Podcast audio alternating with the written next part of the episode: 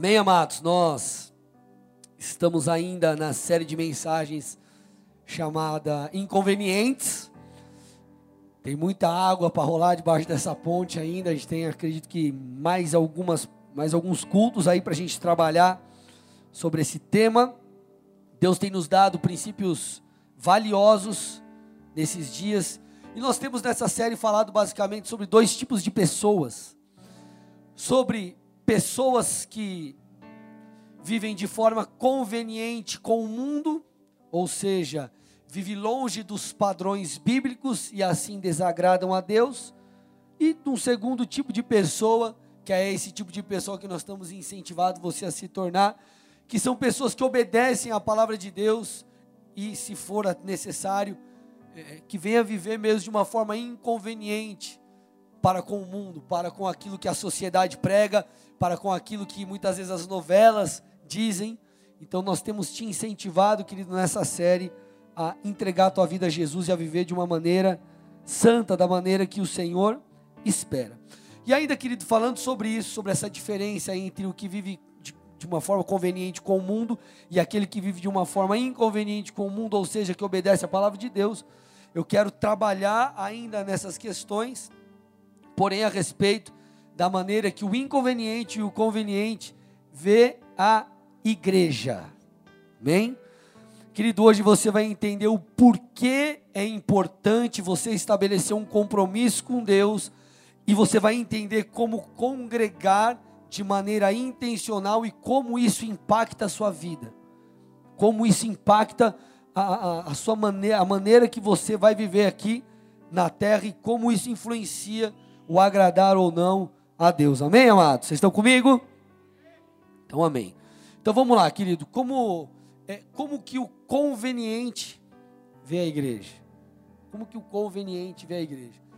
Vê a igreja como um método, a, a vinda à igreja como um mero ato religioso. Né? Quantas pessoas não vêm para a igreja com o intuito de agradecer a Deus, ou para pedir proteção, né, por uma viagem, enfim, por uma mudança de cidade, ou vem até a igreja única exclusivamente uma data importante ou específica. E na verdade, queridos, não tem problema nenhum em fazer isso. A questão que você precisa entender é que existe algo muito mais profundo. Existe muito mais da parte de Deus se você entender o motivo pelo qual você deve frequentar uma igreja. Porque, amado, vamos lá, Jesus, em nenhum momento ele veio para ensinar uma religião. Jesus não veio para trazer a religião cristã ou a religião evangélica. Jesus ele veio para restabelecer a nossa conexão, o nosso acesso com o Criador, com o nosso Criador.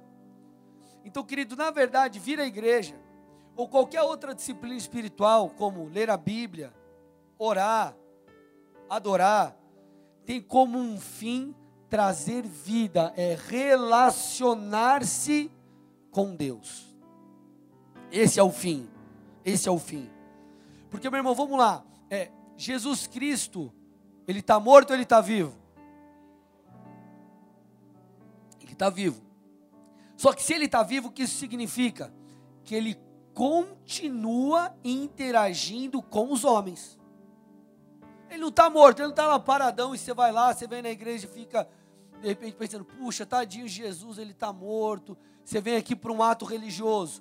Não, vim aqui, escutei uma pregação, eu vim aqui, escutei um louvor, cantei algumas músicas.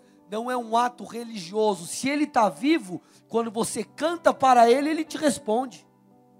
Quando você escuta a palavra dele, a palavra dele é a, é a voz dele é a vida de Deus, então aquilo te transforma. Então, querido, é um relacionamento, não é um ato religioso. Então, se você está aqui pela primeira vez, meu irmão, eu não sei o que te trouxe. Talvez o que te trouxe é uma das coisas que eu falei.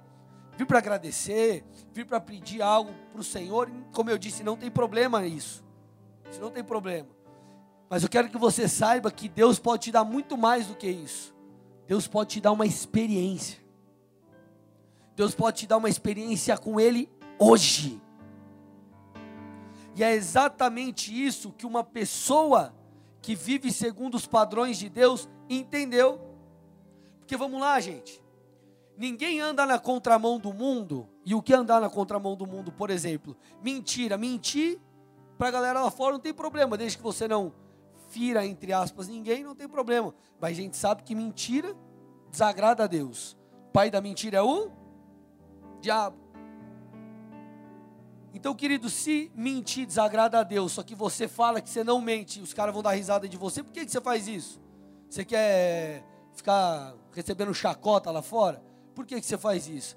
Porque você entendeu que vale muito mais você agradar a Deus que agradar homens. E por que, que isso se tornou uma verdade na sua vida? Porque você teve um encontro com Deus. Então, querido, Deus te chama para um relacionamento, para vida. Ele quer te dar vida.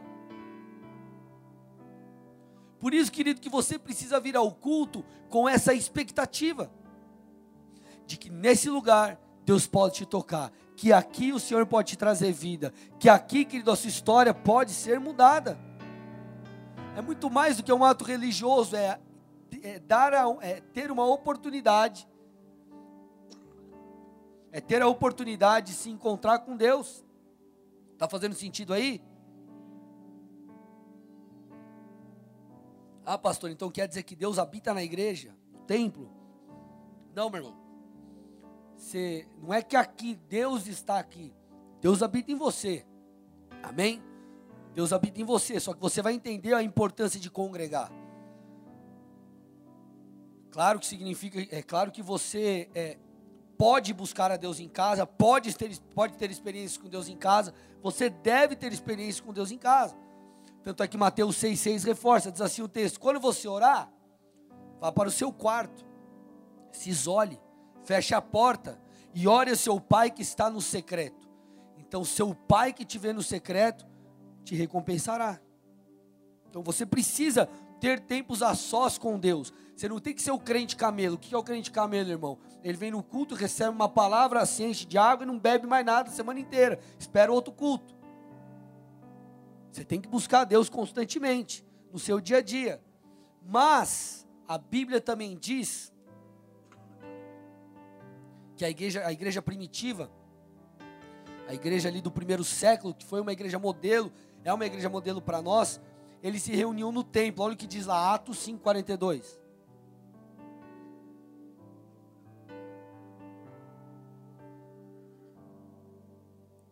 Todos os dias no templo e de casa em casa não deixavam de ensinar e proclamar que Jesus é o Cristo.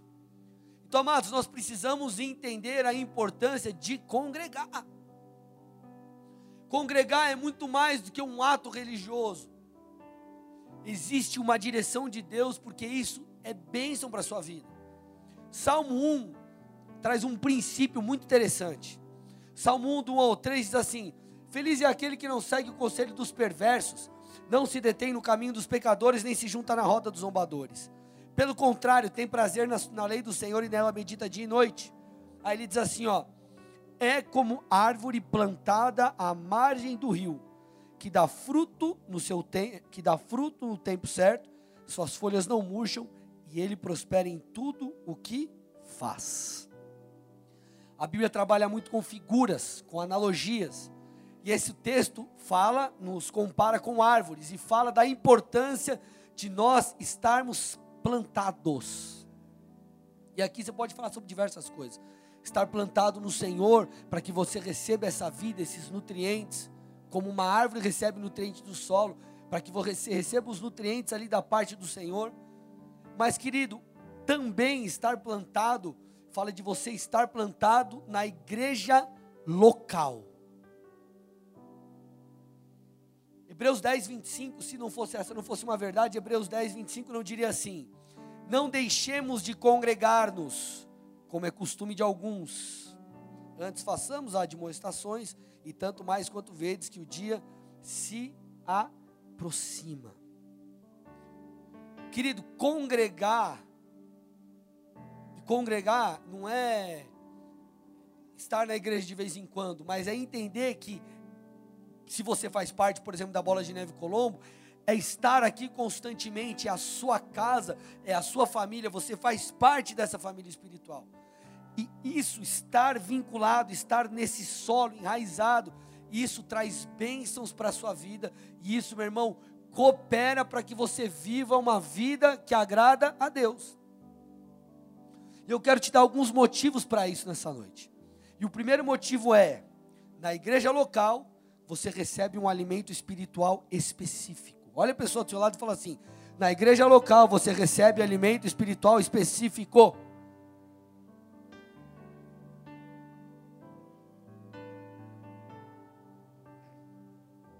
Vamos lá, deixa eu te explicar isso.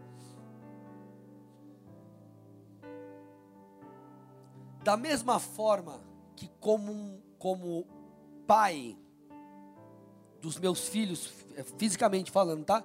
Do André e da Tassi, assim como um pai, eu sei o que eles precisam, espiritualmente, como pastor da casa, Deus me mostra para onde eu preciso conduzir a igreja. Amados, é, é muito sério essa questão do pastoreio, porque tem gente que acha que ah, o pastor escutou uma pregação no YouTube, fez um filtro lá e pregou na igreja. Não. Toda ministração ela é ela é intencional. Antes de eu iniciar qualquer série, ou pregar qualquer palavra, eu pergunto: Senhor, o que eu devo ministrar? Para onde eu preciso conduzir a sua igreja? Porque a igreja é de Jesus, não é minha. Então, como pastor da casa, pela função que eu exerço, Deus vai falar comigo sobre o alimento que eu preciso dar para os meus filhos espirituais. Então, quando você vem aqui na igreja, você não está recebendo qualquer comida, você está recebendo a comida que você precisa receber, porque você faz parte dessa casa. Você recebe a comida que você precisa receber para que você dê os frutos que Deus espera de você. Isso é muito sério, amados. Eu eu estava reunido ali com os diáconos e os presbíteros na quinta-feira, e o Grilo me fez uma pergunta muito interessante. Ele falou assim: Pastor, o que você espera de nós, como diáconos aqui, presbíteros da casa, como líderes da casa? Eu falei assim, cara, sabe o que eu espero de vocês? Que vocês me ouçam. Sabe por quê, gente? Porque toda ministração, ela faz parte de uma construção.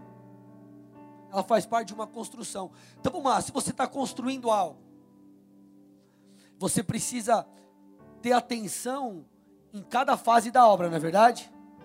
Você precisa lá fazer a fundação, colocar tudo certinho. Depois você vai, ergue as paredes. Não pode ter falta de nada, porque se tiver falta de algo nessa construção, a casa pode cair, a casa pode ficar torta, pode ficar mal acabada. Da mesma forma, querido, por que, que eu falo, eu, eu falo com vocês, né? Até pego no pé, às vezes parece até que eu sou chato. Galera, não faltem culto, por quê? Porque nós estamos direcionando a igreja para um caminho. E talvez um culto que você perde, uma mensagem que você deixa de ouvir, é justamente a chave que vai abrir aquela fechadura que você tanto precisa. Aquela porta que você precisa tanto que seja aberta. Então eu falei para eles, eu falei, gente, que eu espero que vocês me escutem. Por quê?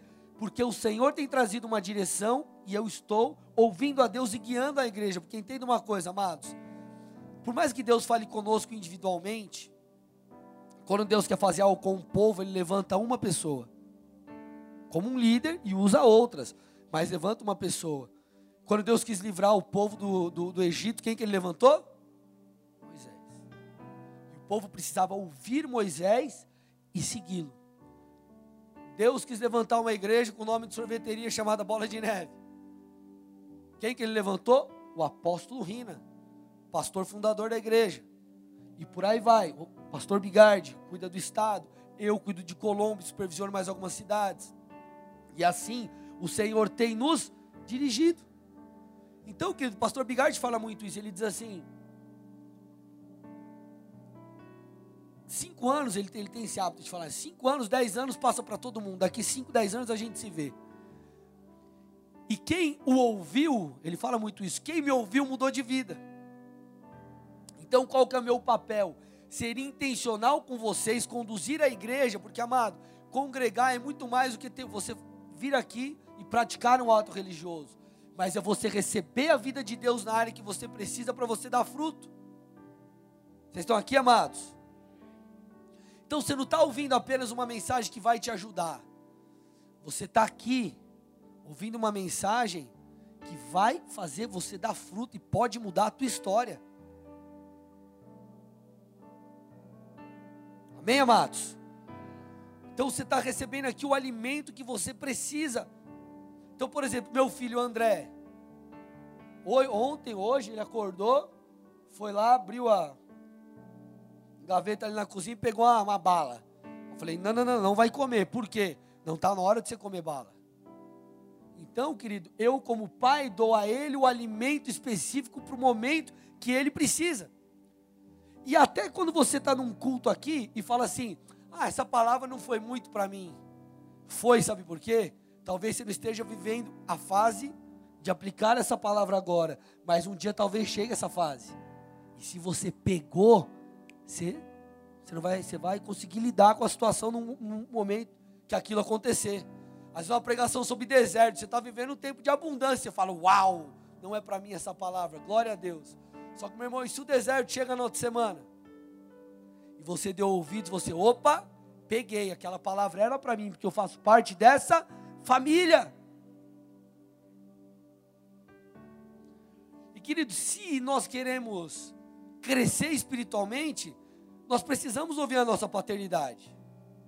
Isso é muito sério, sabe por quê? É, eu sei que essa é uma palavra mais para a igreja mesmo, mas você que está visitando, fica tranquilo, você vai entender, Deus vai falar com você aí, tá bom? É, querido, hoje nós temos a internet, a internet é muito bacana, facilita muito a nossa vida e nos ajuda demais. Só que hoje em dia, a gente vê pessoas que ouvem mais pastores de fora do que seu próprio pastor. Aí o cara vem na igreja, por exemplo, dois domingos no mês, ele escutou duas vezes o pastor dele, só que eu vi o pastor fulano de tal dez vezes no mês. Você vai ficar parecido com quem? E não tem nenhum problema você ser abençoado por outras pessoas. Mas se Deus te colocou numa família, Ele quer que você tenha um DNA dessa família, porque algo Ele vai fazer em você através de você. Faz sentido, gente? Eu estou falando alguma abobrinha aqui? Amém? Olha a importância, querido, de você estar tá recebendo um alimento específico constantemente. Atos 17, olha que legal esse texto. Atos 17, 11 e 12. Os judeus que moravam em Bereia tinham a mente mais aberta que os de Tessalônica e ouviram a mensagem de Paulo com grande interesse. Todos os dias examinavam as escrituras para ver se Paulo e Silas ensinavam a verdade. Como resultado, muitos judeus creram, assim como vários gregos de alta posição, tanto homens quanto mulheres. Então o texto está falando aqui, olha que legal. Muitos judeus creram e também vários gregos de alta posição. Por quê? Está escrito aqui, porque todos os dias eles examinavam a ou as escrituras. Então o que a gente percebe aqui, amado? Que eles se reuniam, eles eram transformados, eles eram mudados, e assim eles passavam a viver uma vida inconveniente para com o mundo, uma vida que agradava a Deus. Por que, que eu quero trazer essa mensagem, querido? Para tirar da sua mente é, a religiosidade. Porque a religião muitas vezes diz: você precisa ir à igreja para bater cartão. Mas não. Você, na verdade, vem à igreja para que você receba a vida. Vocês estão comigo, amados?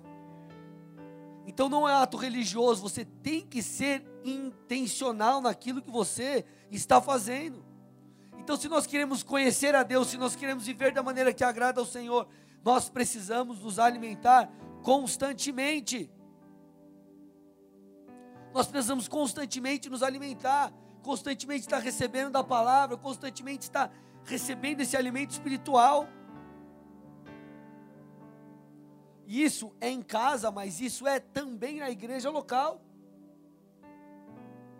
Se não fosse importante você congregar, se não fosse importante você congregar, Pedro, Paulo, Tiago, João, eles não dedicariam eles não se dedicariam, dedicariam tempo a escrever cartas com o propósito de encorajar, ensinar, corrigir as igrejas locais. Você vê o próprio Jesus em Apocalipse, ele fala com os líderes, ele fala com as igrejas locais. Então nós precisamos, meu irmão, estar estabelecido na igreja local. Por que, que você acha que Deus te plantou aqui? Você que faz parte dessa igreja. Porque é aqui que Ele te quer. Porque é aqui que você vai dar fruto. Porque é daqui que você vai receber algo específico.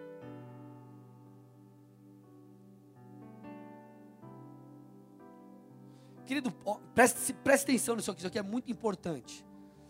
A Bíblia faz analogias, nos associa com algumas coisas, e uma das coisas que nós, pessoas que seguem a Jesus, somos associados é com ovelhas, sim ou não?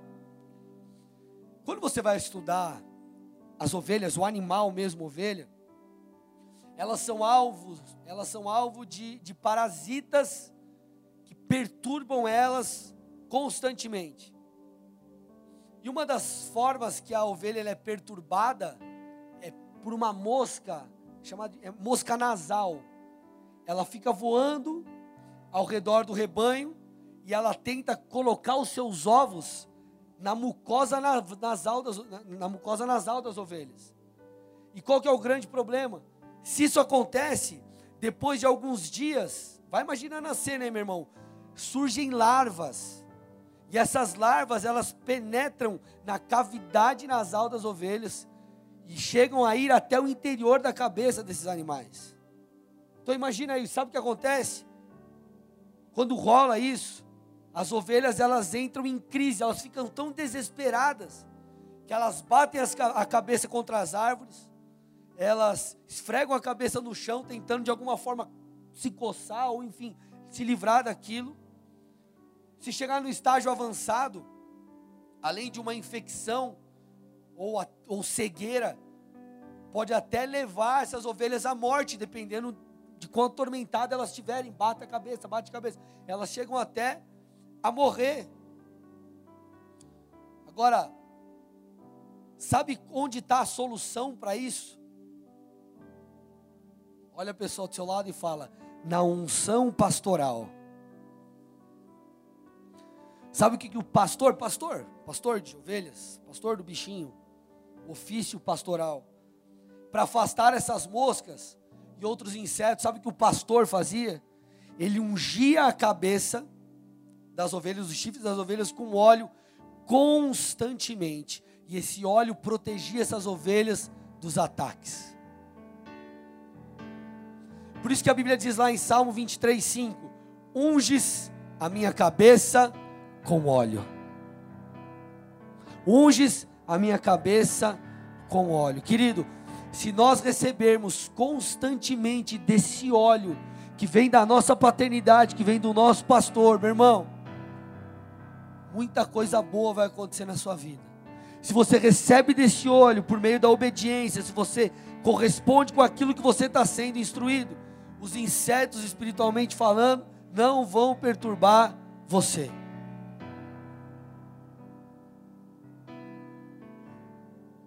Querido, é, é, é muito interessante porque quando a gente vê a mudança das pessoas quando chegam na igreja, você vê que ela, a mudança realmente, é, geralmente ela se dá, não é geralmente, ela sempre se dá pela disposição da pessoa. Aqueles que se entregam pouco, eles são mudados de uma maneira muito rasa. Agora, aqueles que se entregam profundamente são mudados, transformados de uma maneira profunda. Então, tudo diz respeito, querido, com a sua entrega.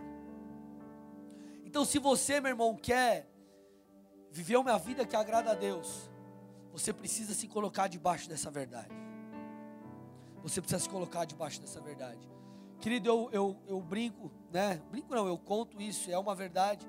Diversas vezes eu, eu fui para cultos ou congressos, não porque eu queria, mas porque meu pastor me obrigou. E posso te falar, no final das contas, sabe quem era abençoado? Eu, porque eu me submetia à palavra. Então, querido, você não tem que viver por aquilo que você sente ou por aquilo que você tem vontade de fazer, mas você tem, viver, tem que viver por princípio. Então, se como ovelha você precisa se colocar debaixo do pastor, debaixo desse óleo, você então se submete para que você viva esse princípio. Então, querido, você cresce, então você é transformado, então você é mudado. E assim, querido, você começa a viver uma vida inconveniente, Porque começa a fazer sentido para você o Evangelho. Vamos lá, vou te dar um exemplo. Quando você olha é, o adultério, por exemplo. Adultério, hoje em dia, infelizmente, na sociedade se tornou algo comum ou não é mais tão reprimido como antes. Mas se você pegar a época dos, dos, dos nossos avós, por exemplo, bisavô, sei lá, falava em adultério, meu Deus, o cara era chutado para fora da família. Era algo horrível. Mas por que que essa questão do adultério foi se tornando cada vez mais liberal? porque aquilo foi falado, é, é, foi essa essa desgraça, ela foi colocada nas novelas, foi inserido na cultura e de tanto falar, de tanto bater, as gerações foram mudando e aquilo foi se tornando algo normal. Então uma mentalidade, a cultura foi transformada por tantas vezes aquilo ser inserido. Sim ou não? Uma desgraça ou algo ruim ser colocado como bom. Da mesma forma, é a sua mudança no que diz respeito às coisas de Deus. Quanto mais você lê a Bíblia, mais você se parece com Jesus. Quanto mais você busca a Deus, mais você o deseja. Quanto mais você vem ao culto, mais você quer de Deus. Por que você acha, meu irmão, que depois de uma conferência, por exemplo, você fica bem doido, sua cara, quero ganhar o mundo para Jesus? Porque você escutou ministração após ministração, ministração após ministração. Então, à medida que você vem no culto e escuta uma palavra, o que antes para você era comum viver como a sociedade diz, você fala: não, peraí, não é bem assim, eu preciso mudar a minha vida. Você começa a viver da maneira que Deus espera. Por isso, meu irmão, que a gente incentiva tanto, cara, vem para a igreja, vem. e eu estou feliz de ver vocês aqui. Cara, tá um frio de lascar, e vocês aqui, glória a Deus. Olha a pessoa do seu lado, dá uma salva de palmas pela vida dela, a Jesus Cristo. Amém? Olha de novo para ele e fala: já que você está feliz, me paga uma janta hoje depois do culto.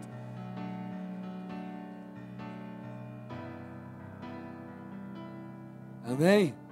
Ou me paga uma sopa, né? Eu tinha o meu, meu chefe do banco, falou, ô chefe, vamos tomar sopa, né? Tá frio. Ele, para, cara, sopa é coisa de hospital, cara, não tô doente. É, é bom a sopinha, pá, né? né? Canjão. Mas vamos lá, vocês estão entendendo, gente? É uma palavra bem pastoral para você, cara, entender. Por isso que você tem noção, você que tem o intuito de se tornar um líder ainda não é, já saiba de algo. Estava conversando hoje com a galera. Quem é líder na igreja sabe qual é uma das regras. Aí você fala, nossa, pastor, tem regra? Tem. Vai lá em 1 Timóteo 3, você vai ver a lista de regras que tem para um líder.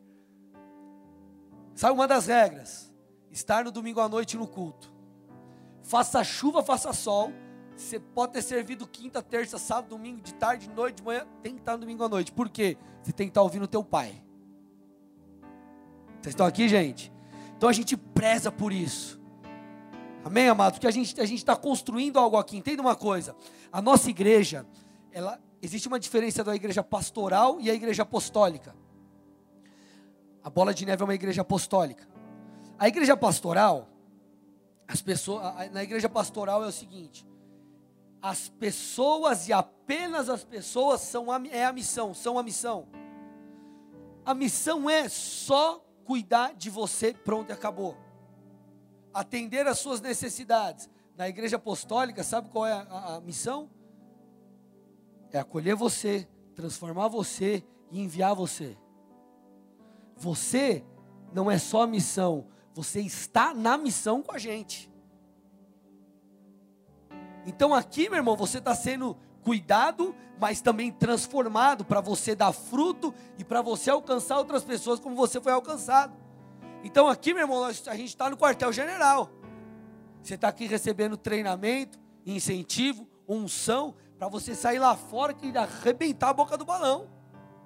Levar Jesus para essa galera, com as suas palavras, com as suas atitudes, com aquilo que emana, com aquilo que você exala espiritualmente falando. As pessoas têm que olhar para você e ver Jesus. Por isso que você precisa estar congregando, irmão.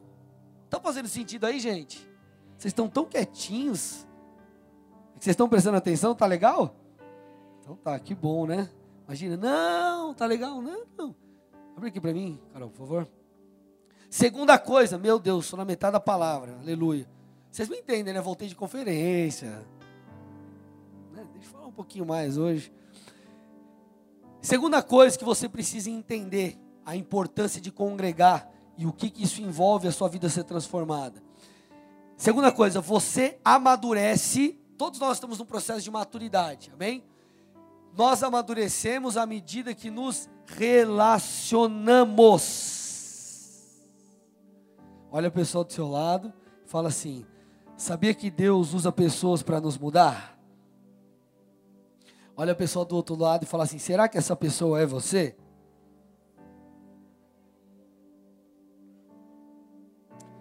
Vamos lá, gente. É, maturidade. É, Deus nos conduz à maturidade muitas vezes através de pessoas.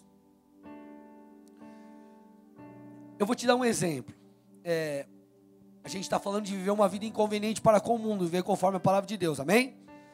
O mundo aí fora diz o quê? Ame quem te ama e odeie quem te odeia. Ou você viu, você acha que aí fora, como que é? Não, ama todo mundo.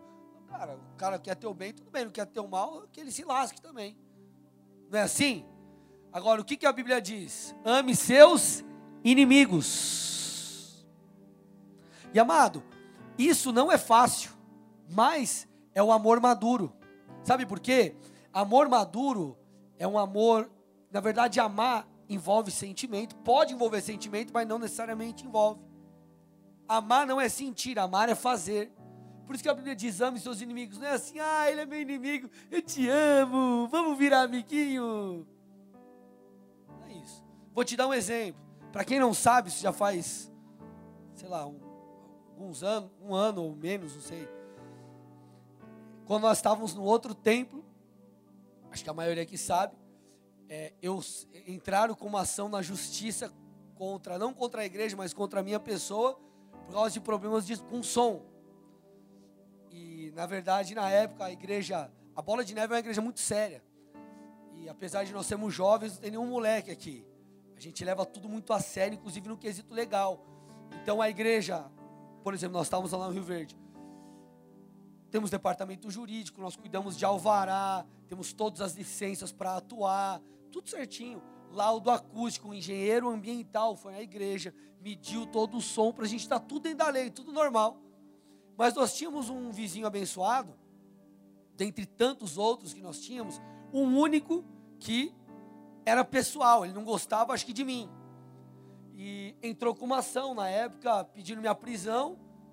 E sei lá que cargas d'água, o Ministério Público acatou a, a, o pedido, ofereceu denúncia e foi lá uns dois anos, uns dois longos anos de ação, audiência e tudo mais, tal, tal, tal, tal, tal.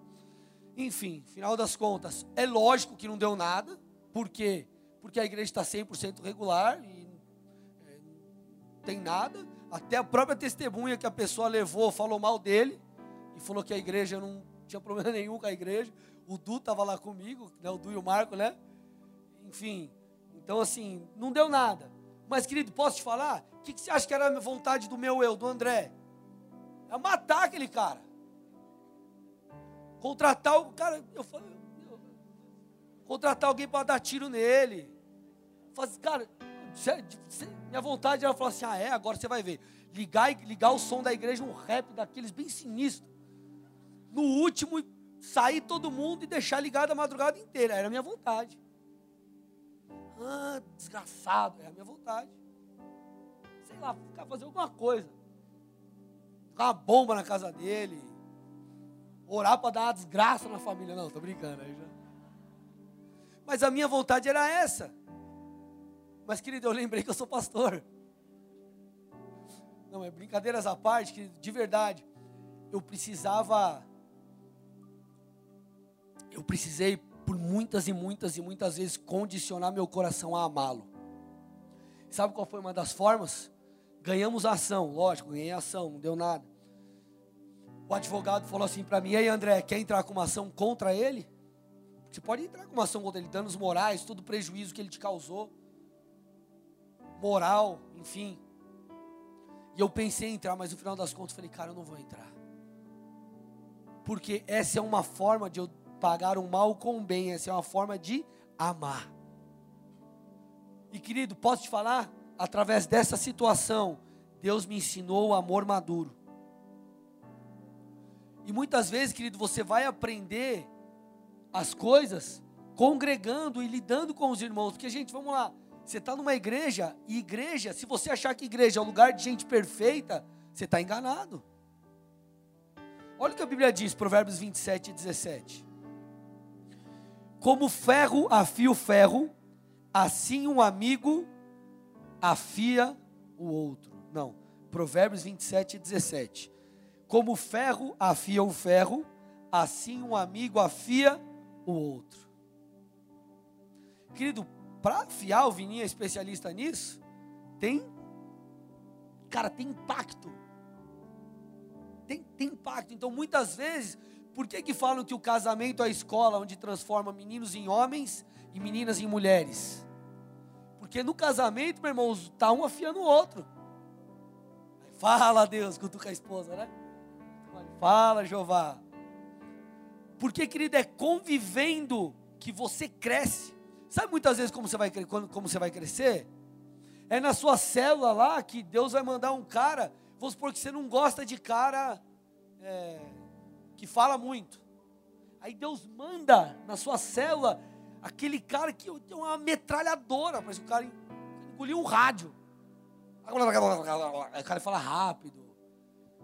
Aquele perfil de gente que você tem dificuldade, Deus manda. Por quê? Para você aprender a amar. Agora, sabe qual é o problema de muita gente?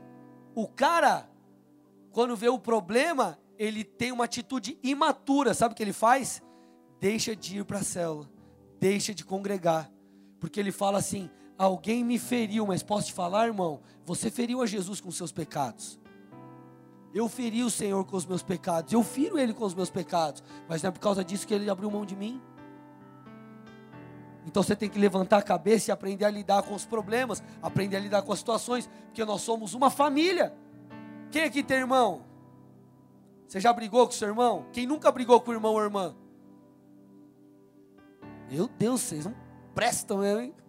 Brincadeira, gente. Eu também, já briguei com meu irmão. Já dei soco na cara dele.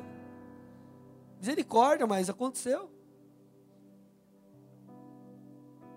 Irmão, às vezes dá treta. Então, querido, é congregando que muitas vezes que você vai amadurecer, sabe por quê? É convivendo com os outros que você absorve também muitas coisas boas. Querido, às vezes eu estou em um aconselhamento, posso te falar? Eu saio mais ministrado do que a pessoa que está se aconselhando comigo. Porque ela falou alguma coisa que eu, opa, legal, absorvi aquilo.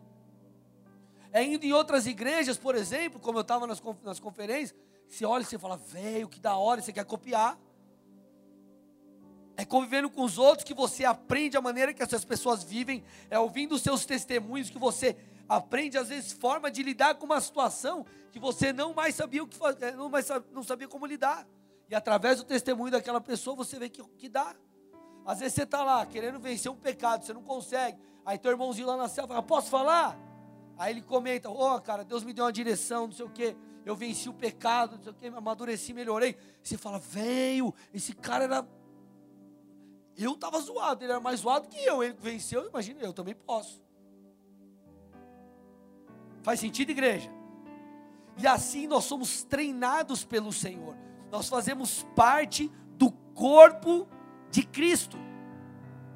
Imagina um corpo mesmo, corpo físico. Nós fazemos parte do corpo de Cristo. Jesus é o cabeça. E nós somos membros do corpo. Agora imagina, meu irmão, que você é a mão você é a mão nesse corpo. Faz sentido você dizer que você faz parte do corpo se você está longe dele? Imagina, tirou a mão, a mão está lá no canto e o corpo está do outro lado. Você pode falar que você faz parte do corpo de Cristo estando longe? Então, como, querido, você fala que faz parte do corpo de Cristo se você não congrega? Vocês estão comigo, amados? Faz sentido você falar que é filho de Deus se você não vive na família dele? Faz sentido você falar que possui irmãos na fé se você anda, vive isolado? Se você está no corpo de Cristo, meu irmão, você não pode andar sozinho. Você, Deus, não te desenhou para andar isoladamente. Olha o que diz Tiago 5,16. Portanto, confessem os seus pecados, o que está escrito? Uns aos outros. E orem uns pelos outros para serem curados. Muitas vezes, sabe o que você vai precisar? Não é apenas confessar ao Senhor, mas é confessar para alguém. Claro, você vai confessar para o teu líder, para o teu pastor, mas tem situações que você vai ter que compartilhar com os outros. Então é isso que o texto está falando. Ei, nós dependemos, precisamos uns dos outros. Deus desenhou o corpo dele para funcionar dessa maneira. Eu não faço tudo sozinho. Eu não tenho graça para todas as coisas. Vou te dar um exemplo. Nós fomos no, no a primeira vez que nós entramos, acho que mesmo assim nas, nas escolas, foi lá no Heráclito, não foi, Du? Cadê o Du? Foi no Heráclito, acho que é a primeira vez lá, né?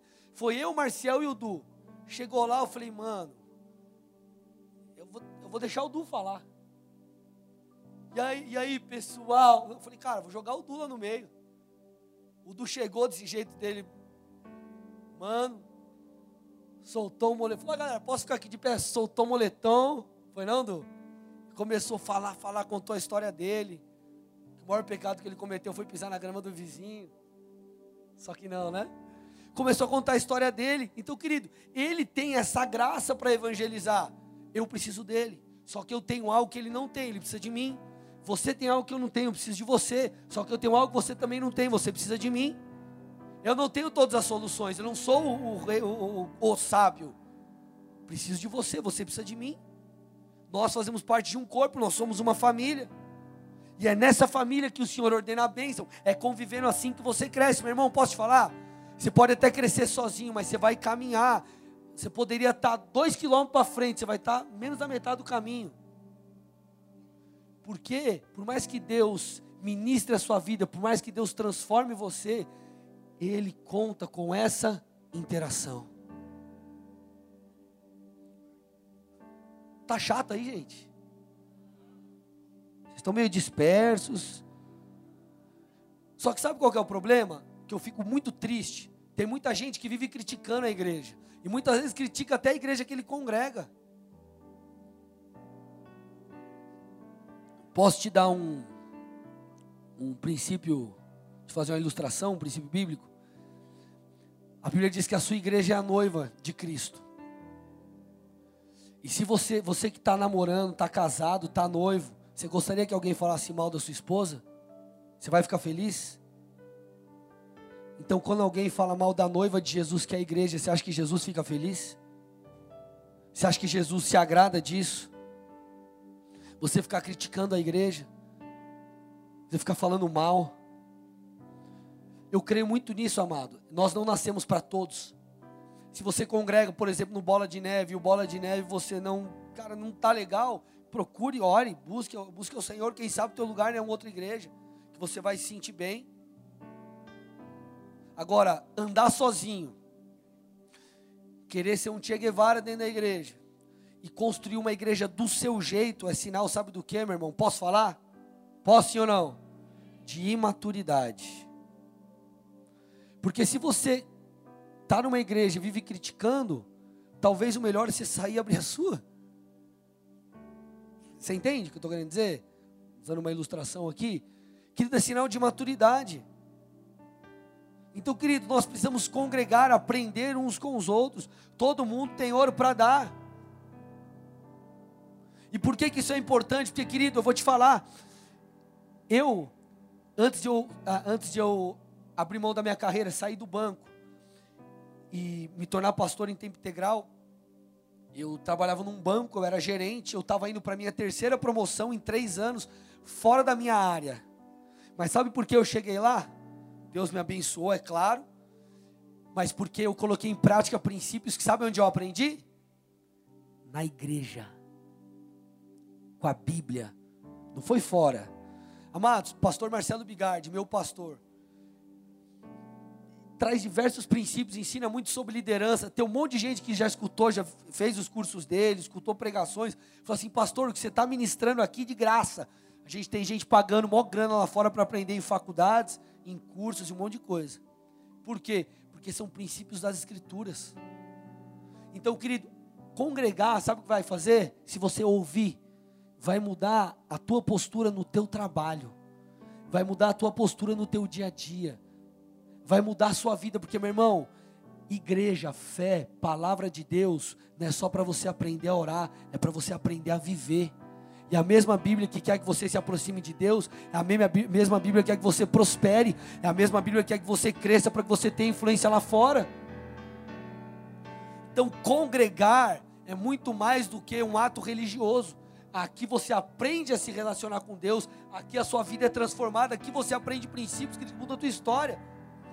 Eu, esse meu livro novo de Indignado para o Outro, daqui a pouco não dá mais falar que é novo, porque em agosto sai mais um. Aleluia. Sedentos 2019, livro novo, aleluia, já está em produção. Vai ser forte, hein? Vai ser forte. Mas esse livro novo, é, o de indignado para o outro, um cara mandou uma mensagem para mim e falou: Pastor, e o cara ele dá treinamento. Assim, falei, Pastor, você já pensou em dar treinamento, tipo, fora? E eu dou treinamento fora também. Eu sou um dos palestrantes do, do céu, ajudo o meu pastor, trabalho com ele. Mas assim, coisas que eu aprendi na igreja, é, é uma cosmovisão bíblica, princípios bíblicos. Então, querido, quando você entende essas coisas, você percebe, querido, que congregar é uma questão de inteligência, no sentido assim de, de, de, de conseguir ir além. Vocês estão aqui comigo, amados? E assim você vai ver uma vida inconveniente para com o mundo. Terceira coisa, das quatro, essa aqui não tem necessariamente a ver com a morte espiritual, que é o que a gente está falando, mas tem a ver com uma ordenança de Jesus. Olha a pessoa do seu lado e fala assim: congregar faz parte do ID. Presta atenção, isso aqui é muito legal. Eu vou te ajudar a ver o congregar como uma missão. Você vai ver como isso aqui é, é interessante. Quando a gente pega ali Mateus, o Evangelho de Mateus, no capítulo 28, os últimos três versículos, eles fa falam sobre uma ordenança de Jesus para mim e para você. Olha o que diz o texto, põe lá. Então Jesus aproximou-se deles e disse: Foi-me dada toda a autoridade no céu e na terra. Portanto, vão e façam discípulos de todas as nações, batizando-os em nome do Pai, do Filho e do Espírito Santo, ensinando-os a obedecer a tudo que eu lhes ordenei. Eu estarei com vocês até o fim dos tempos. Jesus disse assim: Ei, a mim foi dada autoridade, mas agora eu dou essa autoridade a vocês Vão, alcancem as pessoas, ensinem elas a me obedecer. Bora, vamos embora, agora está com vocês. Essa é o que nós chamamos de a grande comissão. Então, gente, eu e você, todos nós somos chamados para alcançar e discipular pessoas. Não importa se você é um evangelista ou não, se tem chamado pastoral ou não, não importa. Não importa se o teu chamado é para o mercado de trabalho, é para os esportes, para as artes, não importa. Todos nós somos chamados para alcançar e discipular pessoas. Então, por mais que você não tenha um chamado pastoral, você pode e deve fazer isso, por exemplo, lá no seu trabalho. Às vezes você vai aproveitar, pode tirar o texto, você vai aproveitar uma oportunidade, vezes com alguma menina lá no seu trabalho. Ai, briguei com meu marido, com meu namorado, você vai entrando na conversa e leva Jesus. Você, por exemplo, pode é, dar um testemunho para alguém, você pode orar por alguém, você pode dar um livro de presente para alguém, a Bíblia para alguém, e assim você vai evangelizando as pessoas de diversas formas. Porém, presta atenção agora. Eu creio que o congregar é uma forma de evangelizar também. Só que de uma forma macro, de uma forma corporativa. Presta atenção nisso. Querido, a Bola de Neve, ela já foi, o apóstolo Rina, a Bola de Neve já foi capa da, da revista Veja, se eu não me engano, em 2006, 2000 e alguma coisinha. Tem aí, Dani? Ah, é que aqui ficou, estourou um pouco. Ó, o Pastor é Show foi em 2000 e, sei lá, 2006, 2000 alguma coisa. Pode tirar aí. Agora, vamos lá.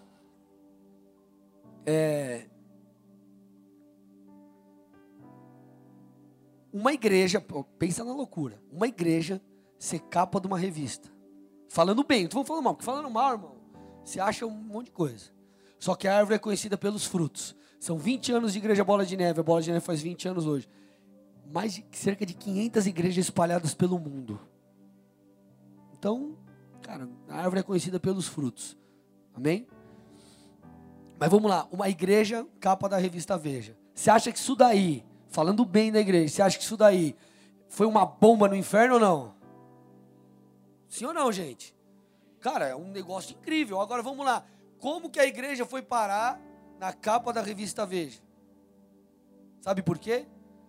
Você ia nos cultos do Bola em São Paulo, foi, na, foi alguns anos depois de eu me converter, me converter, eu me converti em 2003. Você chegava no culto, tinha culto às 10, às 16 e às 19 horas. Você chegava tipo 5 horas da tarde, já tinha fila lá fora para o culto das 19. Cara, era fila no quarteirão, era um negócio absurdo. Cara, eu sentava aqui, de costas pro pastor. Era uma loucura. Então, a quantidade de gente que ia nos cultos e a quantidade de pessoas transformadas chamou a atenção da mídia. E por causa disso, a igreja ganhou espaço e, consequentemente, vidas foram alcançadas. Irmão, quando alguém que não conhece Jesus passa aqui na frente da igreja e vê o estacionamento da igreja lotado de carro e vê um monte de carro na rua, o que, que você acha que o cara pensa? Oh, aquele lugar deve ser bem chato, não tem ninguém. Acha que deve falar, oh, cara, muita gente, domingo, mó frio. A galera aí deve ter alguma coisa boa, sim ou não? Querendo você ou não, você está evangelizando só por você estar tá congregando. Alô? Vocês estão aqui comigo ou não? Quando você entra no Instagram de um restaurante, por exemplo, ou qualquer outro lugar, e tem lá 50 mil seguidores, você olha lá, você deve. Você imagina que o restaurante é ruim ou que o restaurante é bom? Você já imaginou se as pessoas, você já imaginou se todos os membros da igreja, bola de neve, não só em Colombo, seguissem a página da igreja, o pastor da igreja, o apóstolo Rina, o outro Instagram do Bola, curtisse todas as fotos, comentasse todas as fotos, o que você acha que seria, o que você acha que não ia acontecer com o alcance das coisas? Eu não estou falando, gente, de, ah, agora é pastor, falou, seguidor. Irmão, você está entendendo o que eu estou dizendo, né? Uma estratégia de evangelismo. Sabe que eu, quando eu estava conversando sobre isso com o pastor Fabinho, cara, faz isso. Se você ainda não segue a página da sua igreja, segue. Teve uma, qualquer post lá, curte, faz um comentário, faz alguma coisa. Por quê? Isso daí, querido, vai ajudando a aumentar o alcance. Um vídeo muda uma vida, uma palavra muda uma história. Às vezes o cara está lá no domingo, pô, vou morrer. E o cara olha, vê uma postagem, ô oh, cara, já ouvi falar tanto dessa igreja, eu vou, nesse, vou nessa igreja, vou no culto hoje. O cara vem, ele é alcançado. Agora por quê? Porque nós estamos congregando de maneira intencional. O congregar, querido, imagina, o cara chega aqui, a igreja está cheia de gente. Você acha que o cara pensa o quê? Oh, o lugar deve ser muito ruim, porque tem tanta gente aqui. Então, querido, quando você congrega, você vem à igreja, você está comunicando algo para as pessoas. Você está, você está de alguma forma evangelizando vidas também. Tá dando para entender, meu irmão? Então, o congregar precisa ser intencional, porque gente, vamos lá nós temos uma, uma,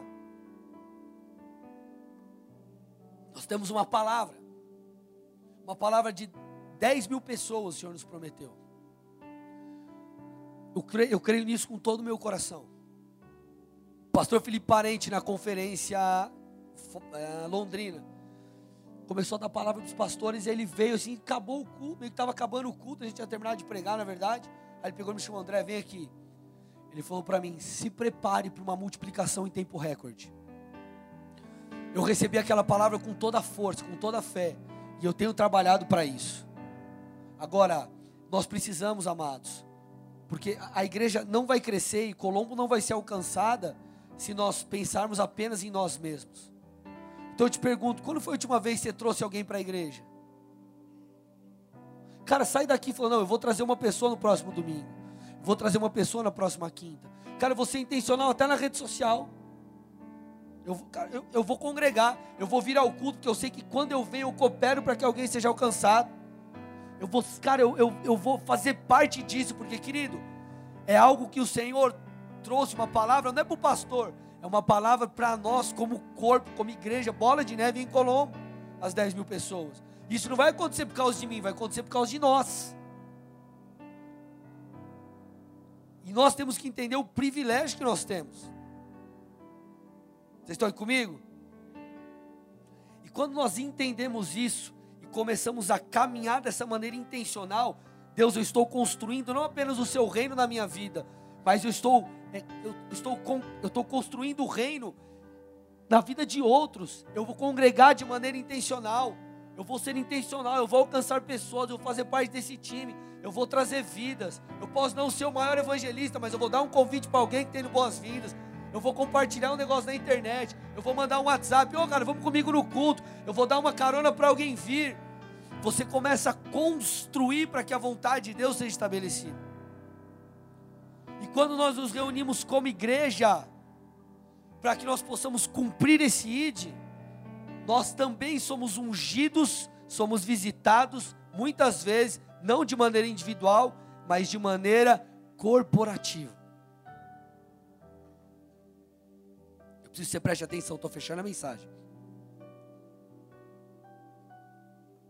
Alguns momentos, Deus nos visita, meu irmão, para um fim. Deus libera uma unção sobre nós para um fim. Atos 4, 23 a 31, põe para mim na tela, não te passei esse texto, mas põe para mim Atos 4, 23 a 31. Pedro e João, deixa eu explicar aqui para vocês. Pedro e João, eles foram levados diante do sinédrio. Estavam tentando acusarem eles lá e tal, mas como não tinham algo concreto, algo realmente sólido, o soltaram. E aí o texto diz assim, Atos 4, 23 a 31.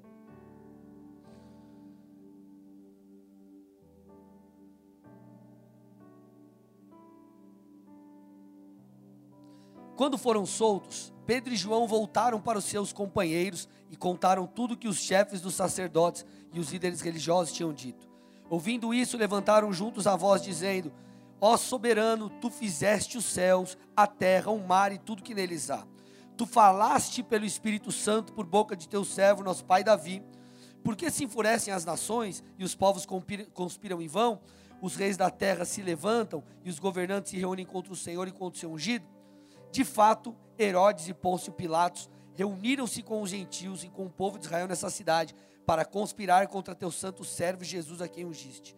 Fizeram o que o teu poder e a tua vontade fizeram que o teu poder e a tua vontade haviam decidido de antemão que acontecesse. Agora, Senhor, considera as ameaças deles e capacita os teus servos para anunciarem a palavra corajosamente. Estende a tua mão para curar e realizar sinais e maravilhas por meio do nome do teu santo servo Jesus. Aí diz o texto: depois de orarem, tremeu o lugar em que estavam reunidos, todos ficaram cheios do Espírito Santo e anunciaram corajosamente a palavra de Deus. Eles entenderam a missão que eles tinham. E eles estavam unidos orando. Então o Senhor os visitou para um fim. A gente não está falando aqui, meu irmão, de uma visitação individual ou particular no que diz respeito a algo sobre a sua vida. Nós estamos, estamos falando de uma visitação corporativa para que compramos com um objetivo específico. E é isso que o Senhor vai fazer conosco nessa noite. O Senhor vai nos visitar para um fim. Só que você precisa entender, querido, o que é ser igreja. Igreja não é o templo, igreja é você, somos nós, Ele habita em nós. Porém, a importância do congregar, congregar é tão importante que não vai impactar não, vai impactar não apenas a sua vida, mas faz parte também do cumprimento do ID. Aqui você é alimentado, aqui você é transformado. Aqui você recebe capacitação. Aqui você recebe unção. Quando estamos reunidos, o Senhor vem nos visita e nos reenvia. E assim, meu irmão, nós cumprimos com a chamada. Então quero te convidar a ficar de pé no seu lugar em nome de Jesus.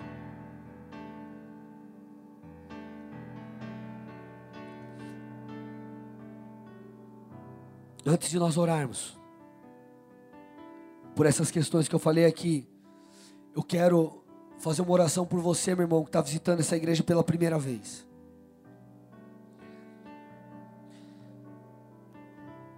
O que você precisa entender nessa noite é que você não caiu aqui de paraquedas. Eu não sei como você veio parar na igreja Bola de Neve Colombo. O que eu sei é que Deus te trouxe. E se Ele te trouxe, é para que você saiba que Ele tem vida para você. Ele te trouxe a essa casa, nesse lugar, porque Ele quer falar o seu coração e Ele quer mudar a sua história.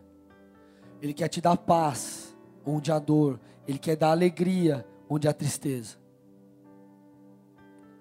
Isso pode acontecer hoje. Lembra que eu falei no começo que vir à igreja não é só um ato religioso, mas é estar ali disponível, disposto para que você receba ou tenha uma experiência com Deus. E é isso que Deus quer te dar hoje. Então quero que você feche seus olhos agora em nome de Jesus. Eu quero te dar a oportunidade de ter uma experiência com Deus. Se você está visitando essa igreja pela primeira vez hoje, e entende, querido, que você precisa de Jesus Cristo. E você diz assim, pastor, eu quero entregar minha vida a esse Deus, eu quero essa paz, eu quero conhecer, eu quero ter uma experiência com Deus, eu não quero só ouvir falar dele. Se ele está vivo, eu quero ouvir ele, eu quero escutá-lo, eu quero, quero ter uma experiência com esse Deus. Se esse é você, meu irmão, todos de olhos fechados e cabeça baixa. Eu não vou pedir para você vir à frente, só quero que você faça algo bem simples. Você levante uma de suas mãos aí no seu lugar e repita uma oração comigo. Se você quer entregar sua vida a Jesus, levante uma de suas mãos. Ele tem vida para você, meu irmão. Ele tem vida para você. Você não está aqui à toa, Ele te trouxe. Levante uma de suas mãos. E além de levantar uma de suas mãos, repita uma oração comigo e diga assim: Senhor Jesus, nessa noite eu te peço perdão por todos os meus pecados. Te peço também, escreve meu nome no livro da vida e faça nova todas as coisas. Eu te peço, meu Deus, me guia por esse novo caminho, para que eu tenha acesso a essa nova vida no Senhor, em nome de Jesus. Amém. Pai, entrego cada uma dessas vidas a Ti. Em resposta a essa oração, meu Deus, eu peço que eles sintam o Teu toque, que eles sintam a Tua presença, que eles sejam visitados pelo Teu Espírito agora, assim como eu fui visitado em novembro de 2003 e minha vida nunca mais foi a mesma. Eu os abençoo, meu Deus, em nome de Jesus. Amém e amém. Dê uma salva de palmas ao Senhor.